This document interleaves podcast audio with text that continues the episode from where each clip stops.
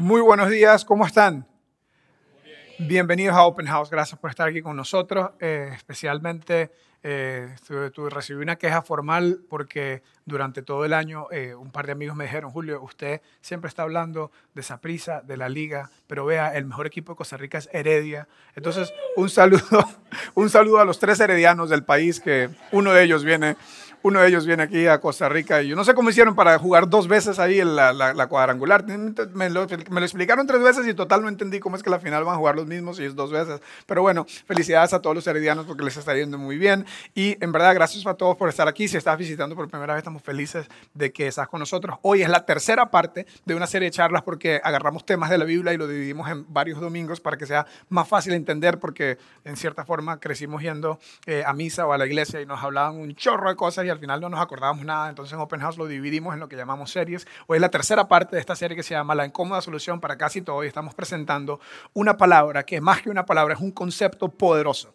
Es el concepto que llevó a los ángeles aquel día en Belén hace dos mil años a decir, les tengo buenas noticias, buenas nuevas para todo el mundo. Que es que ha nacido un Salvador, que es Cristo el Señor. Y de eso, el próximo domingo inviten a alguien porque vamos a celebrar la Navidad, vamos a contar esa historia milenaria ya y vamos a hablar de, esa, de, esa, de esas buenas noticias que representa esta palabra que estamos hablando. Y la palabra se llama gracia. Estamos hablando de la gracia de Dios, el regalo del amor, perdón y aceptación total de Dios definimos la gracia como el regalo del amor, perdón, aceptación total de Dios. Y dijimos que la gracia es algo que no lo merezco, que no me lo puedo ganar con mi propio esfuerzo. Es algo que no merezco y que no me puedo ganar con mi propio esfuerzo. Y todas las religiones, todas las religiones, incluyendo muchas veces versiones del cristianismo que no tienen una visión clara acerca de la gracia, todas las religiones se tratan del el esfuerzo del hombre, del ser humano, por congraciarse con Dios. El esfuerzo de recibir más gracia de Dios, de recibir más favor de Dios. Y a través de las Sagradas Escrituras aprendemos que Dios ya Hoy voy a usar varias veces una palabra antigua que decían en el seminario cuando yo estaba estudiando. Dios dispensó, Dios dio su gracia. La dio a través de la creación, la dio a través de muchas señales y de muchas formas y después la dio a través de Jesús. El mejor amigo de Jesús se llamaba Juan. Unos años después de la muerte y resurrección de Jesús, Juan escribió acerca de su amigo y le llamó el verbo la palabra hecha acción. Y escribió en su primera carta, en su primer libro, escribió que él era la luz y era la luz de la gente y que él era amor. Y luego en el versículo 14 hace una pausa. Le habla a los judíos, él era judío y le habla a los judíos diciendo, él vino a los suyos y los suyos no le recibieron y después a todos los que le recibieron les da ese, esa facultad de reencontrarse con Dios. Y luego como que hace una pausa en su escritura y nos da el siguiente texto. Ese verbo que estaba desde el principio con Dios se hizo hombre.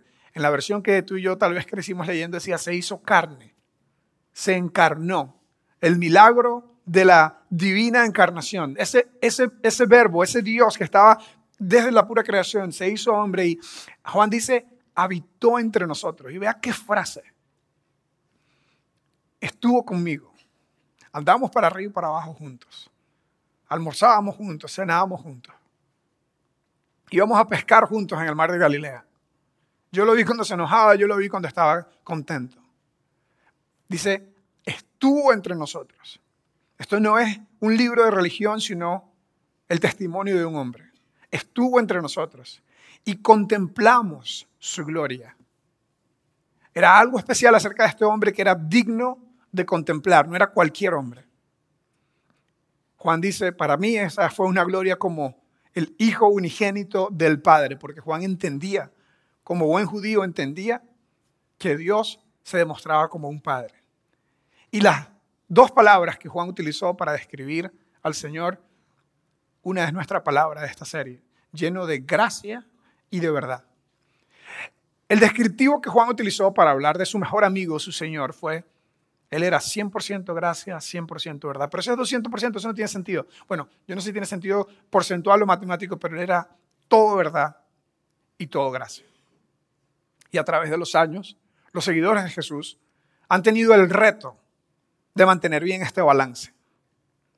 Han tenido el reto de mantener ese balance y esa tensión entre la gracia y la verdad. Y cada vez que se inclinan hacia el lado de la verdad y se alejan del lado de la gracia, cosas terribles suceden. Divisiones, polarizaciones suceden. Guerras santas e inquisiciones suceden. Cuando nos alejamos de la gracia. Por eso es demasiado importante a nivel individual y a nivel, y a nivel global. A nivel individual y a nivel corporativo, por decirlo. Yo sé que esa es una palabra para que se usa en el mundo de los negocios, pero eso, simplemente significa como cuerpo, como individuos y como cuerpo, como individuos y como comunidad. Necesitamos tres cosas con la gracia. Necesitamos entenderla, necesitamos recibirla y necesitamos extenderla a otros. En las últimas dos semanas hablamos de la importancia de entender la gracia de Dios. Utilizamos la historia de Mateo, un publicano, lo peor de lo peor en el mundo de hace dos mil años, en el mundo de Jesús. A quien Jesús, a él como a Saqueo y como a muchos otros publicanos decía, necesito sentarme contigo, almorzar y hablar para que entiendas la gracia de Dios. Después dijimos que tenemos que recibirla y contamos la historia del hijo pródigo. Si te perdiste las últimas dos semanas en la aplicación móvil o en, alguna, en la página web o en nuestro canal de YouTube lo puedes ver. La segunda semana dijimos la historia de recibir la gracia. De un hombre que tenía dos hijos y uno se le fue y completamente se alejó de su, de, su, padre, no solamente físicamente, sino emocionalmente, psicológicamente, hizo todo lo, que, lo contrario que su padre le había enseñado. Y después este hijo recibió la maravillosa gracia, la sublime gracia del Padre. Y Jesús utilizó esa historia central. Yo les dije la semana pasada que era mi capítulo favorito de la Biblia, Lucas capítulo 15, porque a través de tres parábolas, a través de tres historias, Dios dice el mismo mensaje. La prioridad de Dios es la gente que está lejos de Dios. Y el trabajo de los que creemos en Él es recibir su gracia y extenderla a otros también. Hoy vamos a hablar acerca de esa idea de extenderla. Y vamos a ver que a veces es más fácil recibir gracia que darla. A veces es más fácil recibir gracia que dispensarla, que darla a otras personas. Y vamos a utilizar una historia. Una historia que para muchos es común, pero que tal vez algunas partes de esa historia hasta hoy tal vez no han entendido. Es una historia que ilustra la idea de que es más fácil recibir gracia que darla. Porque, por ejemplo, si eres tú a quien le toca pedir perdón por algo, si eres tú a quien está arrepentido por algo, por un error, por un pecado que cometiste, quieres que la gente te dé gracia, quieres que la gente no se le vaya la mano, que no tenga ensaña. Pero si eres tú la persona a quien se le hizo daño, si eres tú la persona que fue víctima de la irresponsabilidad de tu ex esposo, te va a costar demasiado perdonarlo.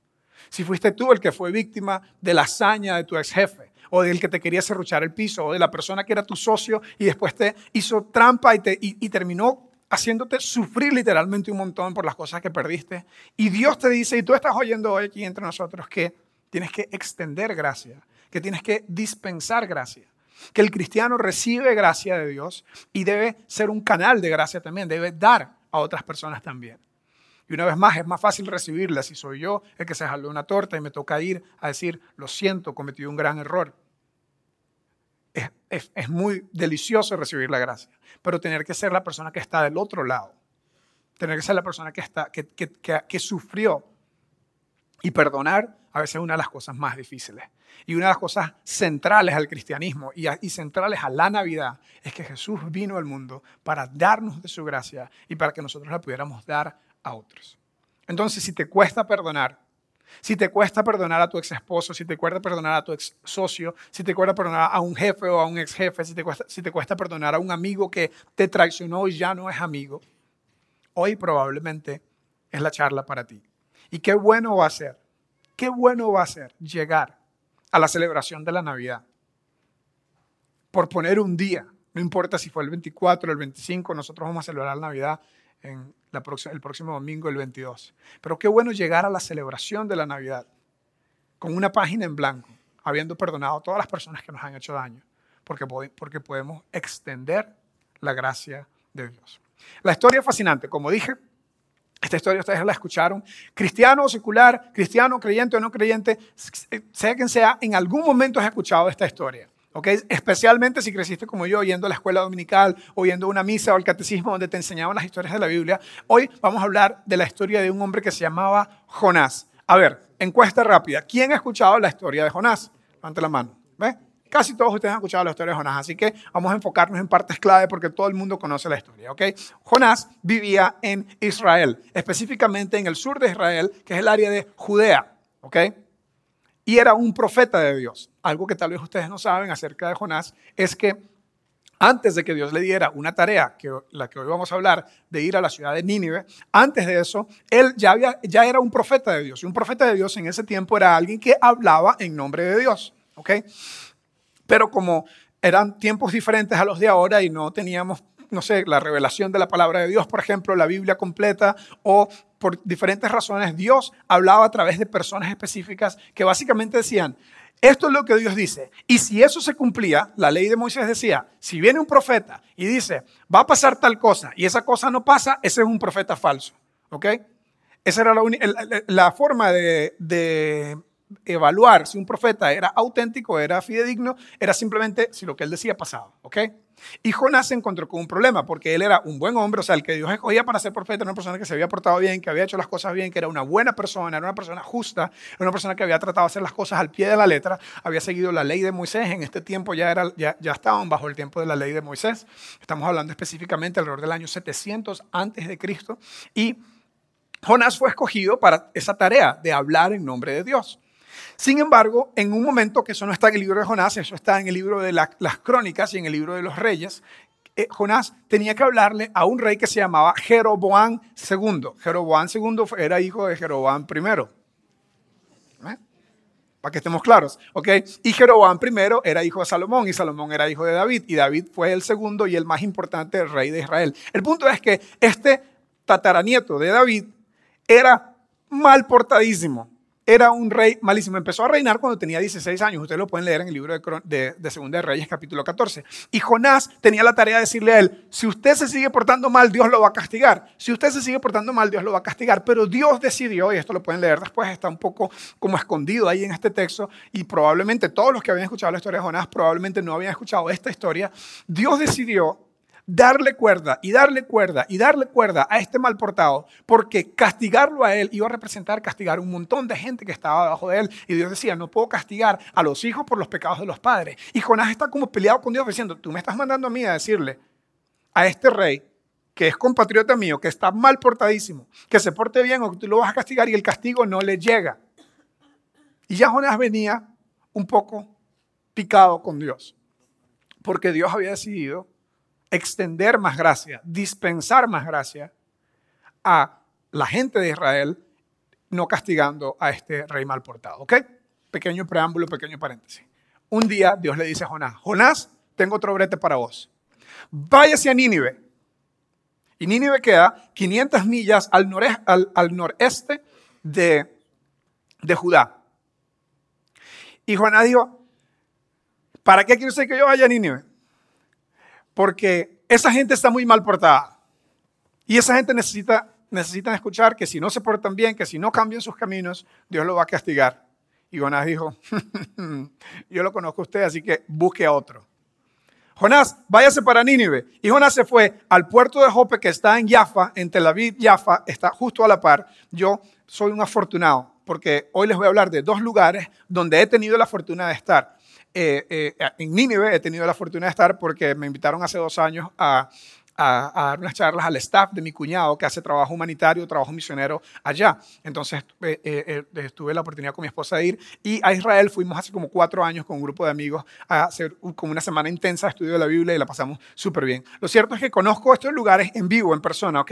El puerto de Jaffa es de donde en aquel tiempo era el puerto más importante. Ahorita está en Haifa, que es unos metros más, unos, uh, un montón de millas más al norte. El punto es que Jonás, Dios le dice que se vaya a Nínive, 500, 500 millas de donde él vivía y él decidió irse al, como dijo Ricardo Montaner, al último lugar del mundo, lejos de la cordillera. Bueno, nadie se sabe esa canción. El punto es que eh, eh, este mapa, este mapa que está aquí, era en los primeros 1500 ah, años después de Cristo, era el mapa mundi. Este era el mapa mundi. ¿Ok? porque América no había sido descubierto todavía. Ok, eso fue en 1490 y Rodrigo de Triana, gritó, tierra. Pero bueno, el punto es que este era el mapa mundi, este era el mapa del mundo, ¿ok? Y en cierta forma, esto es muy interesante, esta historia, esta historia tiene demasiadas, demasiadas curvas y demasiados puntos demasiado interesantes, al menos para un geek de Biblia como yo. ¿okay? El punto es que el último lugar del mundo era Tarsis. Tarsis era España, no sé, por ahí por Málaga, Andalucía, el sur de España. ¿A quién no le va a gustar ir al sur de España, verdad? Lo cierto es que Dios le dice a Jonás, váyase a Nínive, vaya a hacer el trabajo que yo le estoy mandando. Y, Jonás dijo, nada que ver, yo me voy para España. ¿Ok? Y agarró y se montó en un barco. Dice, dice, la historia, tienen que leerla después ustedes mismos. La historia dice, se compró su propio boleto. No sé, es como que tal vez Dios se lo iba a pagar si él iba a Nínive. Dice, no, yo prefiero pagar mi propio boleto para ir a donde yo quiero ir, porque yo no quiero ir a Nínive. Y se fue a Tarsis. Y ustedes conocen lo que pasó. Ahora, más allá de que si esta historia decides verla como una historia alegórica o como una historia literal, eso no es tanto el punto. Okay, yo estaba en estudios de Biblia con muchas personas que dicen, eh, yo estoy empezando en las cosas de Dios y no me venga a decir que tengo que creer que, que, que la historia de Jonás, ¿verdad? Como me la aprendí yo en la escuela dominical. Jonás no le hizo caso a la palabra de Dios, por eso al mar profundo la gente lo tiró, vino un pez muy grande y plum, se lo tragó porque no le hizo caso a la palabra de Dios. Así me la aprendí yo todos los domingos, digo yo al menos, cantábamos en mi escuela dominical donde yo crecí esa canción, ¿ok? Así me lo aprendí yo y así lo creí yo. Y luego tengo una persona aquí de 45 años, ¿verdad? Estudiaba en las mejores universidades del mundo, eh, un empresario súper exitoso y dice, ah, a mí me cuesta creer, ¿verdad? Que Jonás no le hizo caso a la palabra de Dios, por eso al mar profundo la gente lo tiró y vino un pez muy grande y plum se lo tragó y por, porque él no le hizo caso a la palabra de Dios.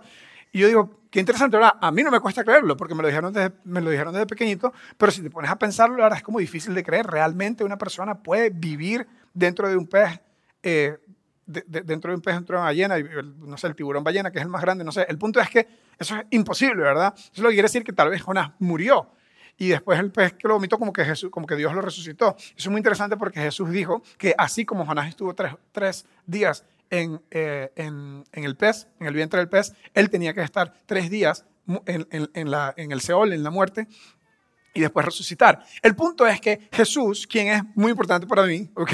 Porque murió y resucitó, y cualquiera de entre ustedes que muera y resucite, habiendo predecido, se dice, predicho, predicho, predecido, por favor, Cualquiera de ustedes que prediga su muerte y su, resurrección y lo haga, se va a convertir en mi próximo Señor.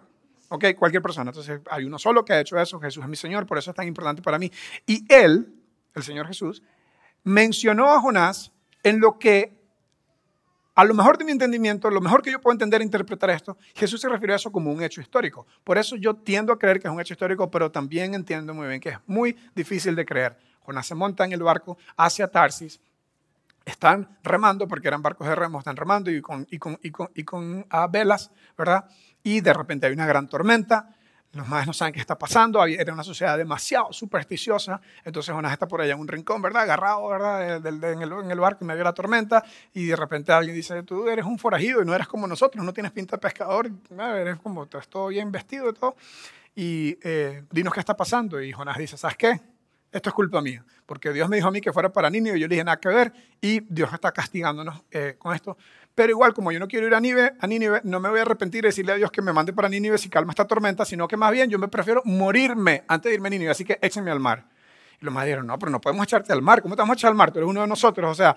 Y dijeron, no, no, es más, si quieren, si quieren, hagan suertes, saquen los dados, porque era gente supersticiosa, era gente y además ah, las apuestas es una de las profesiones junto a otras que son de las más antiguas del mundo, ¿verdad? Entonces dijeron, eh, o de los hobbies más bien, entonces dijeron, hagan, hagan suertes y va a caer, ustedes van a ver que va a caer sobre mí. Tiraron dados y los dados apuntaban a que Jonás era el culpable de la tormenta, entonces lo hicieron dos, tres veces, lo más no querían, al final no digo, yo qué les digo, tírenme, ustedes me tiran, yo me muero, me ahogo y, y eh, ustedes siguen su camino normal. Y eso fue lo que hicieron. Y la historia cuenta que Dios había preparado, y la frase Dios había preparado aparece como cuatro, cinco, seis veces en este texto. Dios había preparado un pez y ese pez se tragó a Jonás.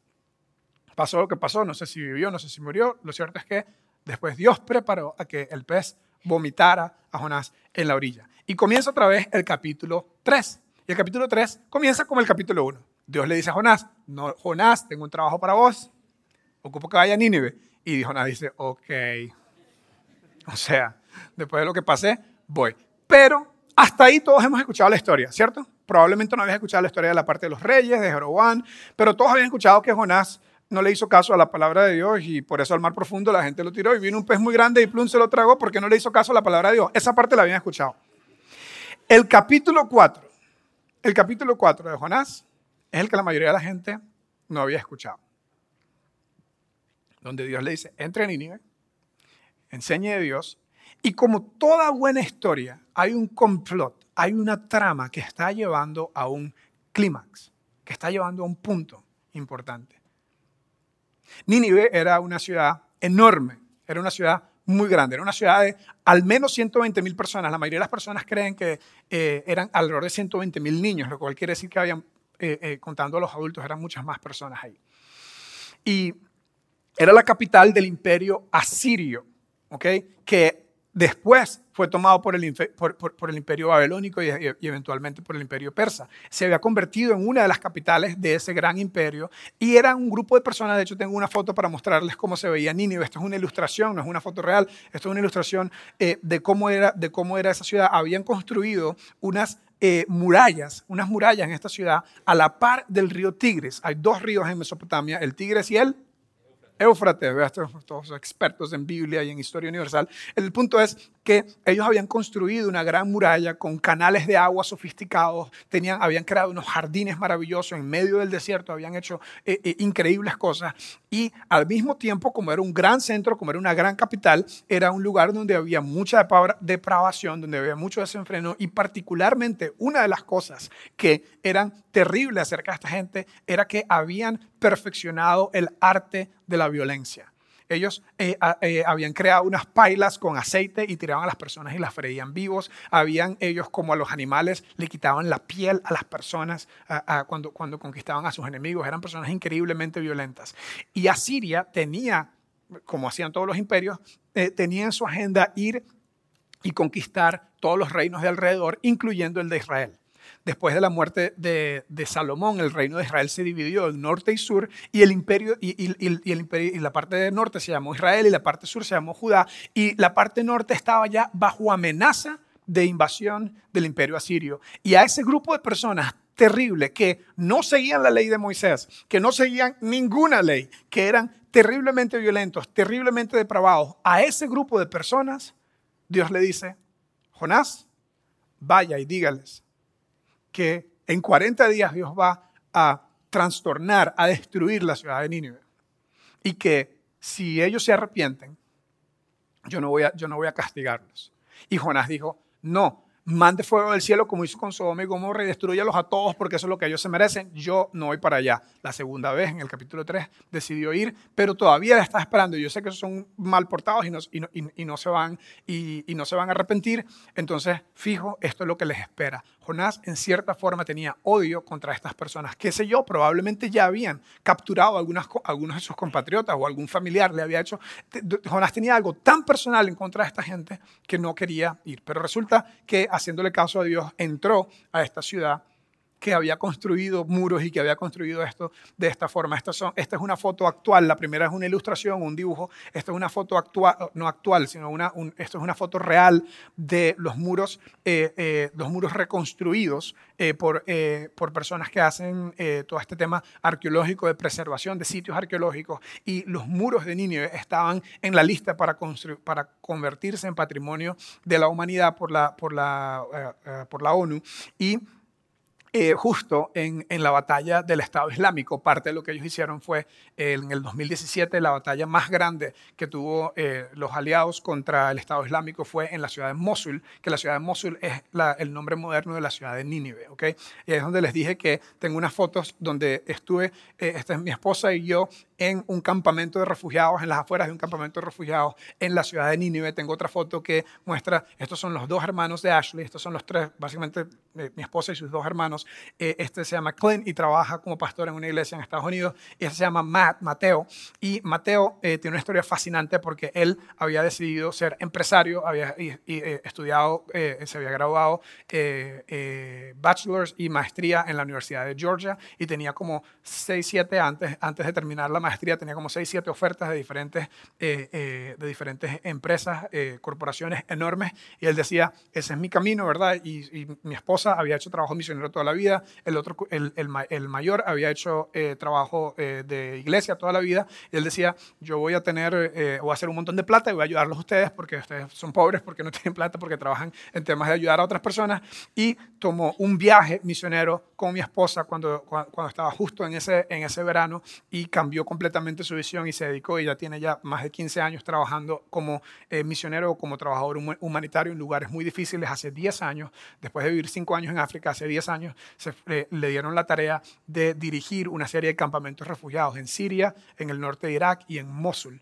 donde estábamos en esta, en esta foto. Creo que tengo una foto más que describe esto, esto es cómo, quedó, cómo quedaron diferentes lugares en la ciudad de Mosul eh, después de las batallas contra el Estado Islámico. Creo que tenemos otra. Esta es una calle en Nínive antigua o, actualmente eh, eh, Mosul. Y esta es básicamente simplemente una idea de cómo está esa ciudad hoy. Ahorita voy a regresar al final a hablarles un poquito más del trabajo que hace mi cuñado ahí, que es fabuloso. Pero de regreso a la historia de Jonás. Jonás entra a la ciudad de Nínive, que no se veía así, se veía como estaba en la primera ilustración, y comienza a decir, arrepiéntanse de todo lo malo que ustedes hacen, porque Dios los va a castigar. Arrepiéntanse, arrepiéntanse. Dice que la ciudad tomaba más de tres días cruzar a pie, caminando, y normalmente este, en este tiempo eran ciudades pequeñas, este era una muy, muy grande.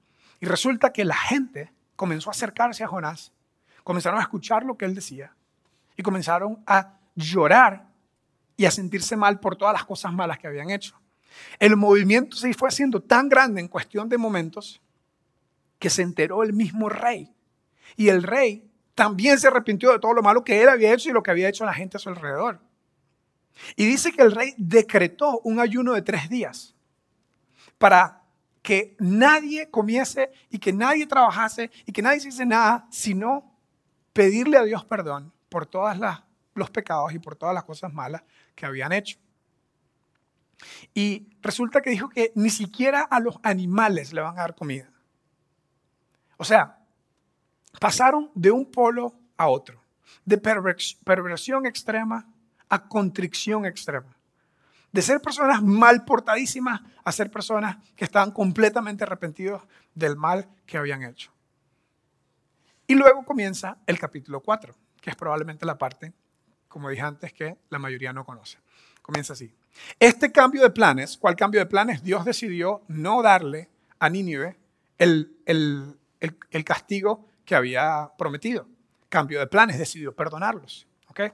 Este cambio de planes molestó mucho a Jonás y se enfureció.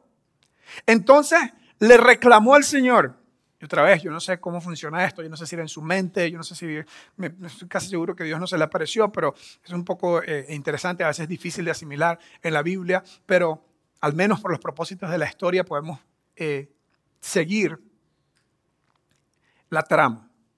Le reclamó al Señor, Señor, no te dije yo, no te dije antes de salir de casa que tú harías precisamente esto. O sea, aquí está la razón por la cual Jonás no quería ir. Jonás ya había tenido una experiencia con el rey Jeroboam II, que, que te va a castigar, que te va a castigar, que te va a castigar, y Dios no lo castigaba porque Dios es misericordioso, porque Dios es bueno, porque Dios nunca quiere castigar a ninguno de sus hijos, tal como yo nunca quiero castigar a mis hijos. Y de vez en cuando Dios lo hace. Aquí está otra enseñanza del libro de Jonás, que la disciplina de Dios tiene propósitos restaurativos, tiene propósitos de ayuda. Cada vez que pasamos un mal momento por algunas malas decisiones que tomamos, Dios lo que está haciendo es tratando de ayudarnos a que nos acerquemos más a Él y tratar de ayudarnos a que mejoremos. Pero Dios es grande en misericordia, como Jonás dice. Yo sabía, yo sabía, y esto es lo que yo te dije antes de salir de casa, que tú harías precisamente esto. Por eso por eso, y, Jonás está molesto, molesto. Por eso me fui a Tarsis, porque sabía que tú eres un Dios misericordioso, compasivo, lento para enojarte y de amor inagotable. El amor de Dios para Nínive es inagotable y el amor de Dios para usted y para mí es inagotable. Dios te ama a pesar de lo que has hecho, Dios te ama a pesar de donde has estado, Dios te ama a pesar de los pensamientos que has tenido, Dios te ama, sea lo que sea, Dios te ama con un amor inagotable. Pero Jonás estaba molestísimo porque para él no era justo que esa gente, que Jeroboam no hubiese recibido lo que merecía y que los ninivitas no hubiesen recibido lo que merecían. Quítame la vida ahora. O sea, entró en una depresión profunda de inmediato. Prefiero estar muerto y no vivo si lo que yo predije no sucederá. Mucha gente piensa, los estudiosos de la Biblia piensan que parte de eso era que su profesión estaba en juego porque los profetas eran comprobados si lo que ellos decían que iba a pasar pasaba. Pero después entendemos en el cierre que Dios le da a la historia, entendemos que el punto del libro de Jonás no es ese, sino que el punto del libro de Jonás es la gracia de Dios, que debemos todos recibirla y que debemos todos dispensarla, extenderla a otro.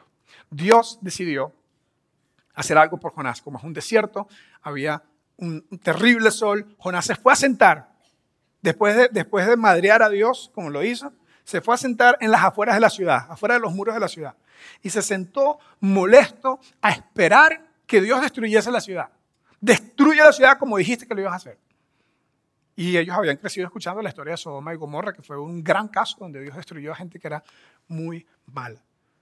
Y Dios hizo que creciera una enramada o un tipo de planta que era como un arbusto grande que creció de forma rápida y le dio sombra a Jonás. Y en medio de su rabia, en medio de su chicha, en medio de su depresión, había un gran calor y esta, este, esta enramada, este árbol crece a un punto tan grande que comienza a darle sombra y a darle fresco a Jonás y Jonás se contenta otra vez. Y como que en cierta forma puede volver a respirar. Y resulta que de repente Dios mandó a un gusano a que se comiese la planta al día siguiente. El, gusano se comió la planta y Jonás se enoja un montón otra vez. Y después Dios, dice el texto, tienen que leerlo, Dios hizo o Dios preparó un viento arrasador. Eh, los que han estado en estos lugares saben las tormentas de, de, arena que existen. Entonces hubo una tormenta de arena. Entonces está Jonás molesto, deprimido, con un gran calor y de repente se le muere la plantita y de repente viene una tormenta de arena que lo está quemando y, lo está, sufriendo otra vez. Y nuestro amigo Jonás vuelve a decir, siguiente, siguiente texto, se enojó, se, se, enojó grandemente y le pidió a Dios otra vez que le quitase la vida porque al menos la planta que le estaba dando, que le estaba dando sombra mientras él esperaba la destrucción de Nínive, ahora ni, ni Dios iba a destruir a Nínive, ni la planta, ni siquiera la planta la tenía él. Y Dios le dice, Jonás, ¿Te parece bien enojarte porque la planta murió? ¿Te parece bien enojarte porque la planta murió? Y Jonás estaba mal creadísimo. Sí, le replicó Jonás. Estoy tan enojado que quisiera morirme. Uy, chica, la verdad está seria la cosa. Entonces el Señor le respondió, sientes lástima, esta palabra lástima en realidad significa compasión. Sientes compasión por una planta, aunque tú no hiciste nada para que creciera. Creció rápido, creció rápido y murió rápido. Pero Nínive, y aquí está el punto, este es el punto, esta es la moraleja de la historia del libro de Jonás. Nínive tiene más de 120 personas, 120 habitantes que viven en oscuridad espiritual. El texto antiguo decía, no distinguen la derecha de la izquierda, están en oscuridad espiritual. Están perdidos como el hijo pródigo, como la, como la oveja perdida. Están perdidos como la moneda que se le perdió a la mujer. Están perdidos como estaba Mateo y como estaba Saqueo. Están perdidos en oscuridad espiritual sin mencionar los animales. Y aquí Dios utiliza todos los aspectos de la creación, una planta, un animal, para hablar del gran amor que Él tiene hacia las personas, para hablar del gran amor que Dios tiene. Pero para Jonás era muy difícil aceptar esto. En cierta forma, el resumen de la historia de Jonás se puede decir de esta, de, de esta manera. Muchas veces es más fácil recibir gracia que dispensarla. Pero la idea del libro es que Dios quiere que todos seamos receptores y que seamos dispensadores de la gracia de Dios. Déjame preguntarte algo. ¿Quiénes son los ninivitas en tu vida?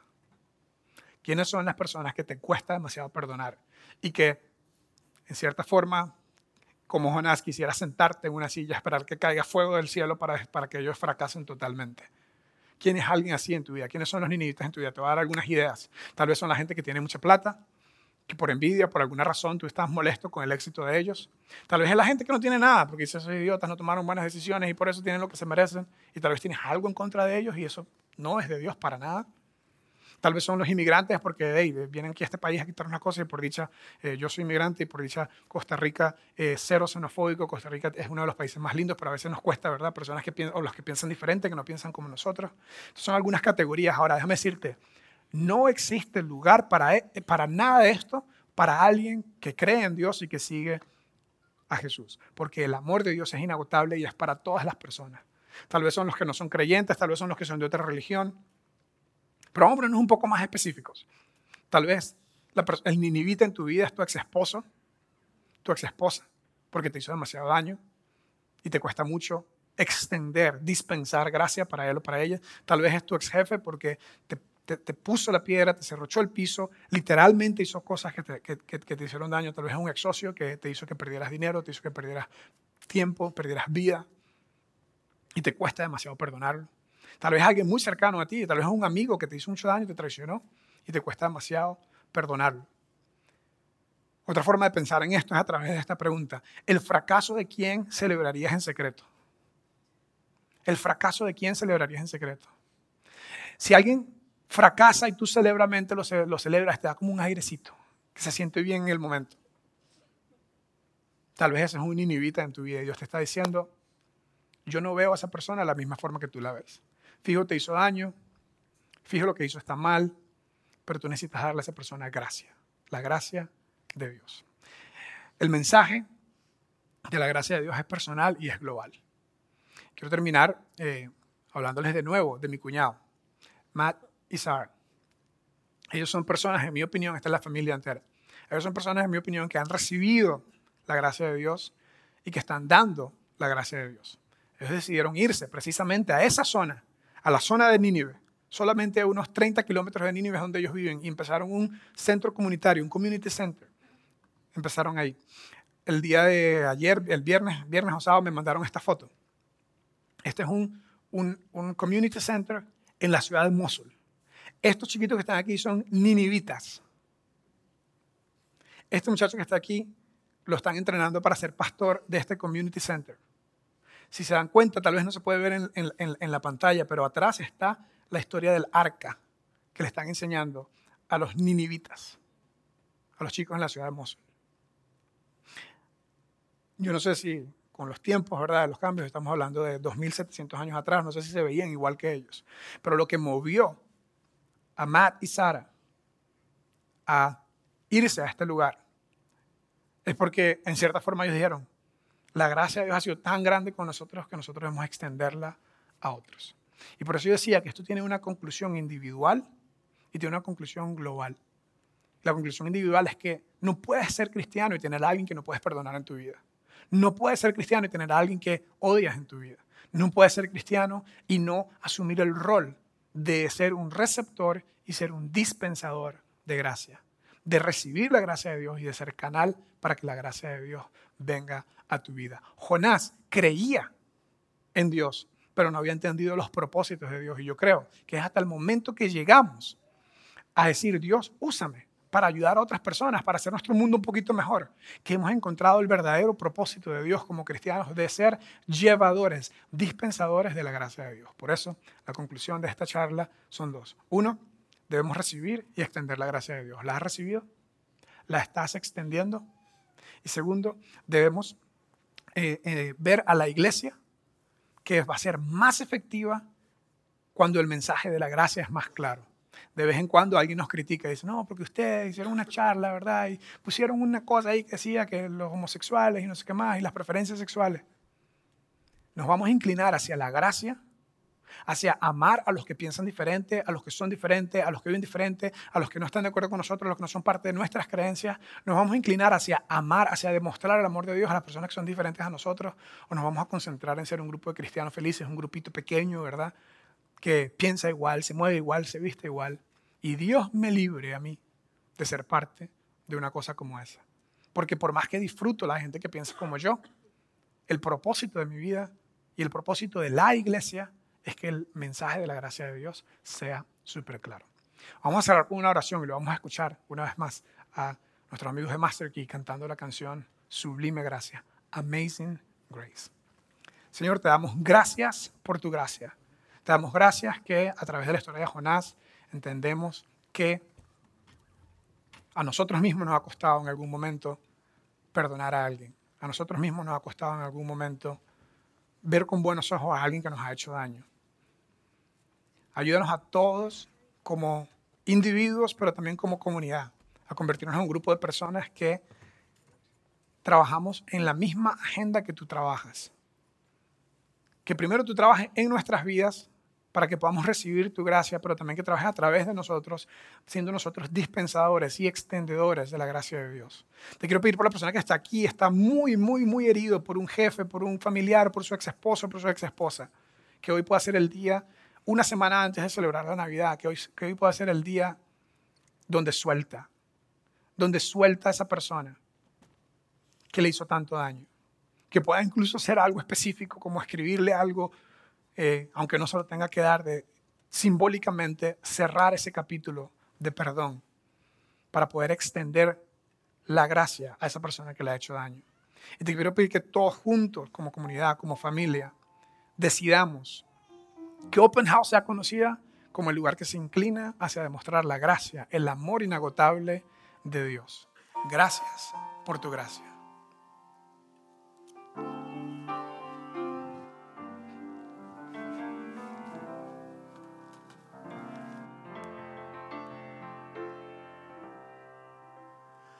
Amazing